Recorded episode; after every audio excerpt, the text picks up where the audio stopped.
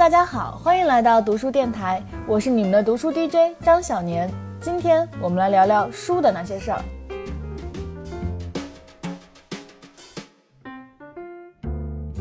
在每周五的这个板块里啊，我会为大家邀请到中信书店的图书选品编辑，来和大家分享一些关于选书买书的事情。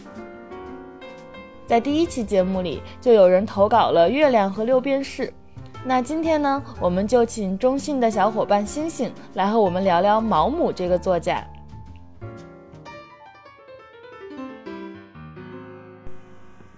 大家好，我是星星，同时呢，我也是中信书店的一名选书师。呃，我看到大家对《月亮与六便士》很感兴趣，想借今天这个机会呢，和大家聊一聊毛姆这个神奇的大师。今天的内容呢，我会分为两大块和大家进行分享。第一个部分呢，主要是集中于毛姆的神奇生平，他的身世呢，可能比他自己的故事还要精彩。第二部分呢，大家可能不知道，毛姆除了是一个优秀的创作者之外，还是一个品味相当不错的种草达人。所有吃过他安利的人呢，都在阅读上找到了极为浓厚的个人兴趣。这个板块呢，我会和大家安利一波来自毛姆的阅读之术。呃，话不多说，我们现在就开始吧。嗯，大家应该都很熟悉毛姆的作品啊，曾经造出了名言无数啊，比如说啊，满地都是六便士，他却抬头看见了月亮的《月亮与六便士》。呃，还有是我认为一个人能够追求的最高理想就是自我的完善，这句话出自于刀锋。还有以中国为背景进行创作的《面纱》，这个还改成了很好看的电影。我记得啊，是爱德华诺顿演的，写了夫妻之间暗流不断的角逐之力啊，当时可谓男主角心疼了哈。另外呢，还有大家经常提起的略微严肃的人生的枷锁。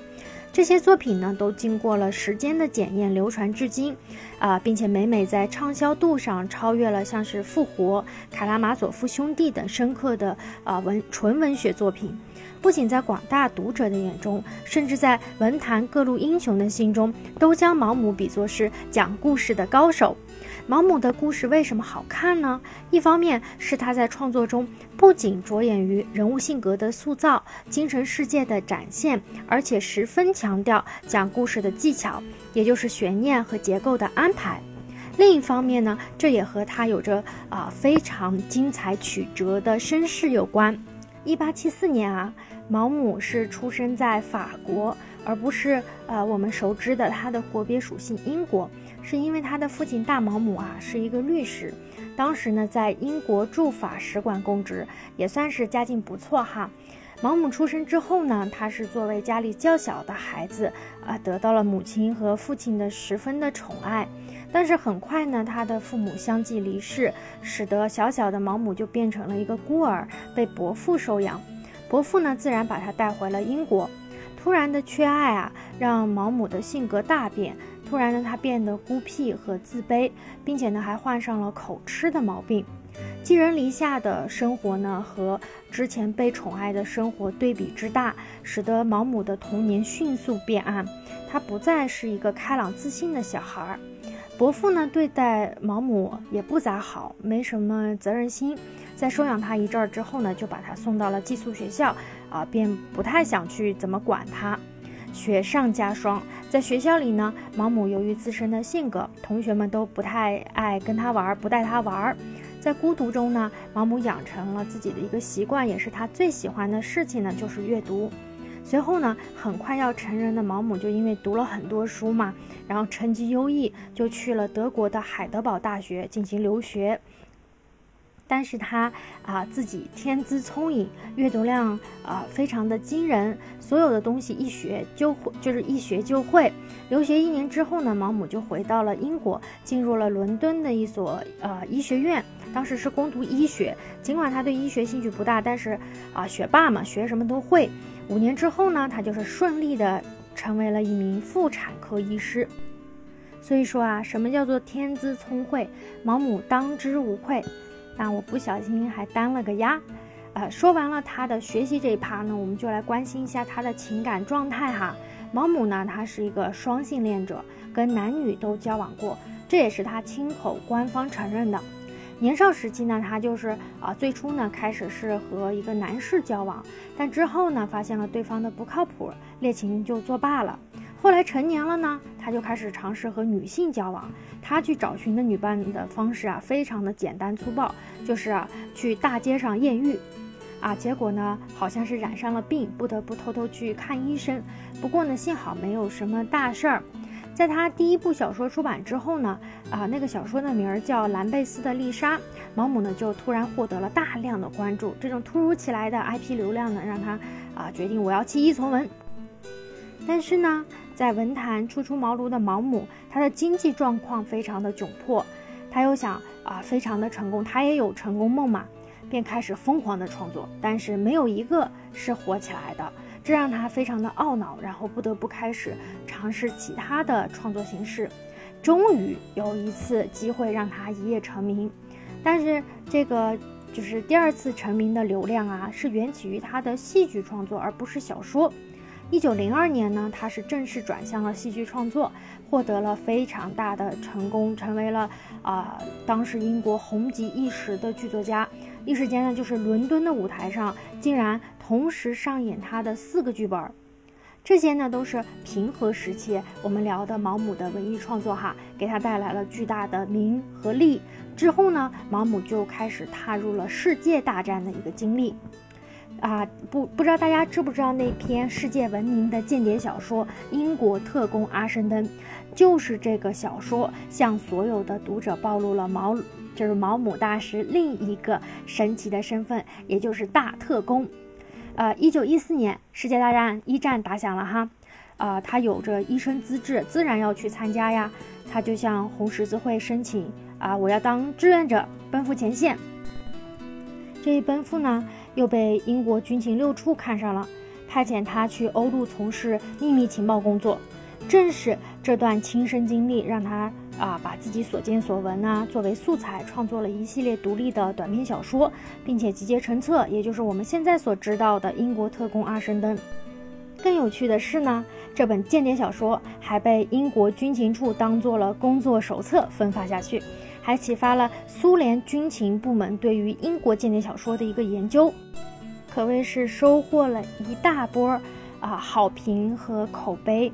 并且呢，这部作品还被誉为最伟大的英国间谍小说之一，为全新一代的间谍文学定下了基调，影响了包括啊《零零七之父》，然后大文豪格雷厄姆·格林啊等等在内的作家。战争结束之后呢，啊毛姆的心思写就是除了写作，然后他还致力于慈善，并且设立了像是毛姆文学奖，专门呢奖励优秀的年轻作家，鼓励并资助他们到处旅游。哇，这个真的好羡慕啊！虽然说啊，毛姆呢，他有时候幽默，呃，以至于你会觉得他有点尖酸刻薄，但是啊，在待他不好的学校也好，周围的人也好，他都不会太去计较。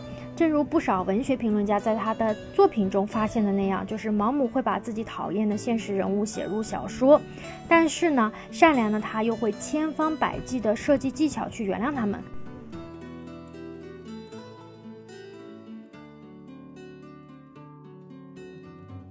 上面呢就是我们说的，啊毛姆曲折离奇的身世故事。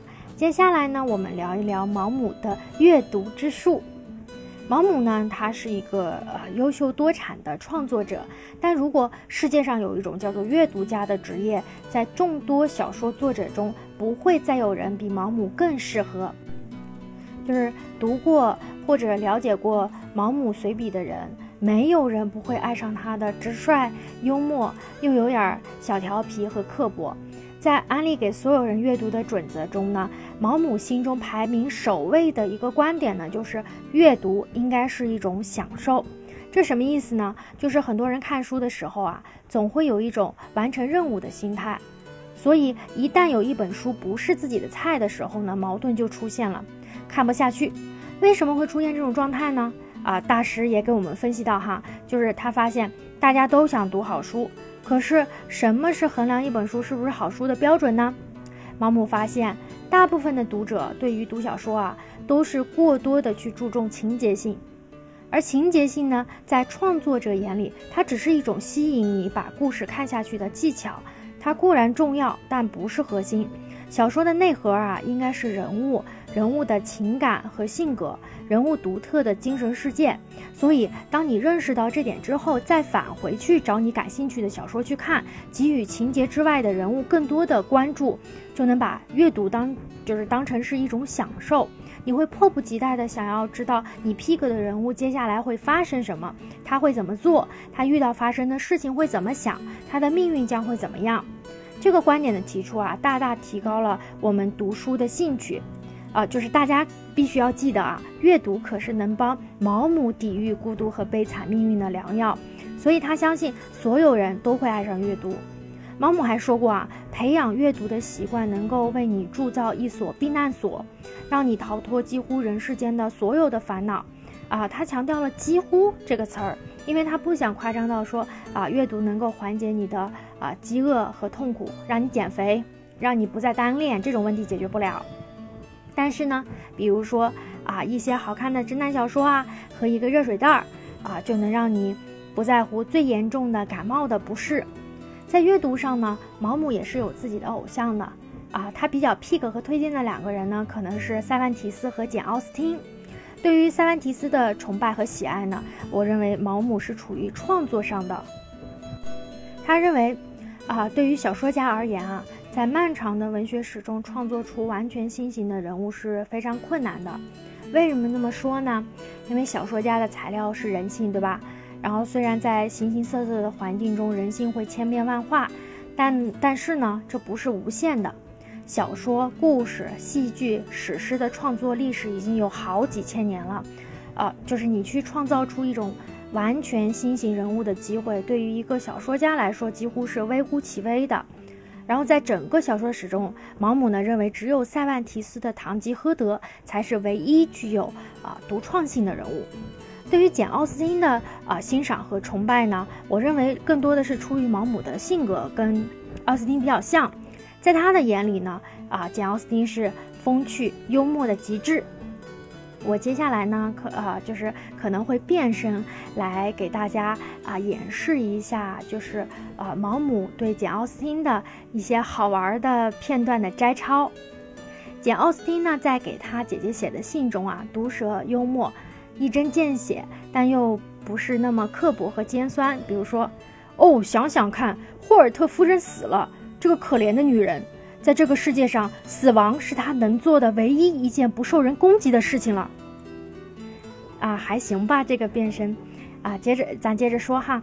然后简奥斯汀他家里面有一个亲戚啊，和一个博士有了婚外情，然后让这个博士的妻子，就是他老婆回了娘家，一时间呢，啊，惹得流言四起。关于这件事呢，简奥斯汀在信里写到的是：也许因为他是一个牧师，不管这份地下情多么不道德。总是那么有一点正经的意味，就是还是挺好笑的。我觉得，就是在毛姆的啊推荐和介绍中啊，就是简奥斯汀的吐槽功力和王尔德不相上下。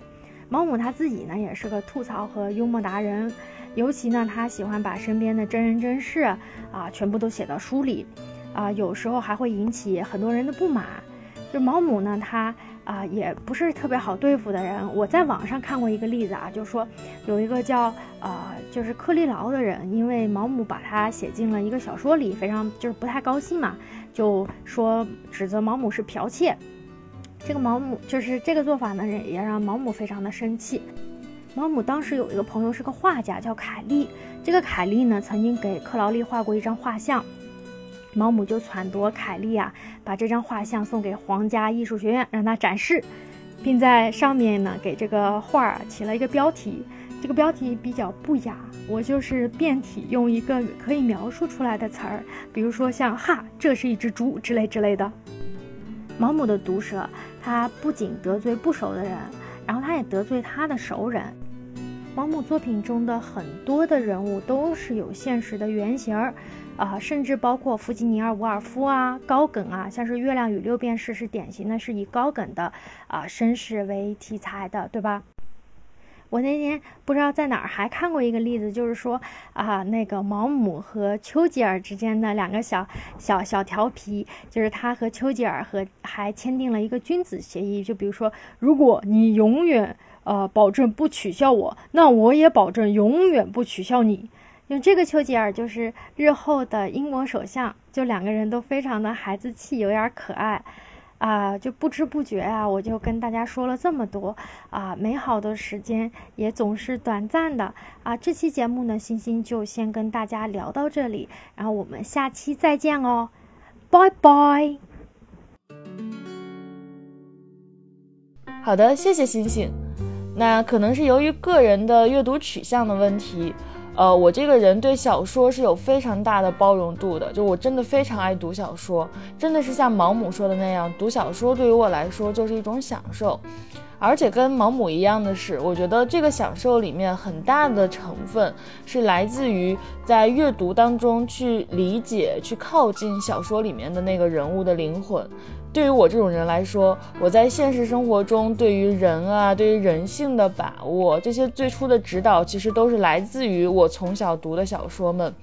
在很长一段时间里，我特别喜欢把我在生活里遇到的人去对应到我读过的小说里面的人。那尤其是中国人的话，那就是金庸、鲁迅、《红楼梦》。就比如说，我会遇到一个男生，我会发现他是一个张无忌式的人物。或者说有人他是一个贾宝玉式的人物，就是拿文学作品来帮助自己对现实生活中的人去做假设，然后再慢慢去佐证这种假设，就非常有意思。大家可以去试试这种观察和理解人物的方法。那其实它也是一种反过来说，也是一种阅读的方法，真的非常有趣。呃，那最近呢工作会比较多，但是我们的电台依然会按时更新，也欢迎大家往小破电台里踊跃投稿呀。那以上就是本期读书电台的全部内容了，我是你们的读书 DJ 张小年，我们下期再见。Sweet tear shaker, the pain is your sky, and oh, what a heavy cloud rolling by, the tears in your eyes. Never get too dry. Dark is the road, gloomy the night, to hold on to a lonely dream. Thin is the thread, wide is the sight, to hold on to a dream. Well, I've been told that once you've loved, you're not the same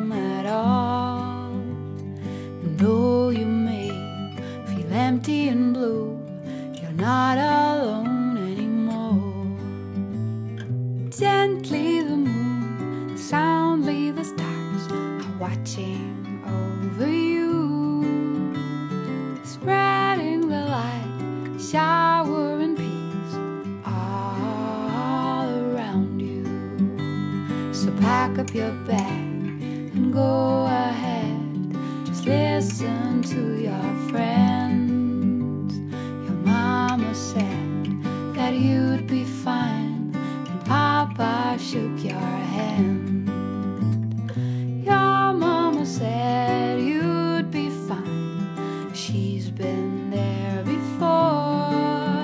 A girl in the mist who wants to be kissed, and dreams behind the door.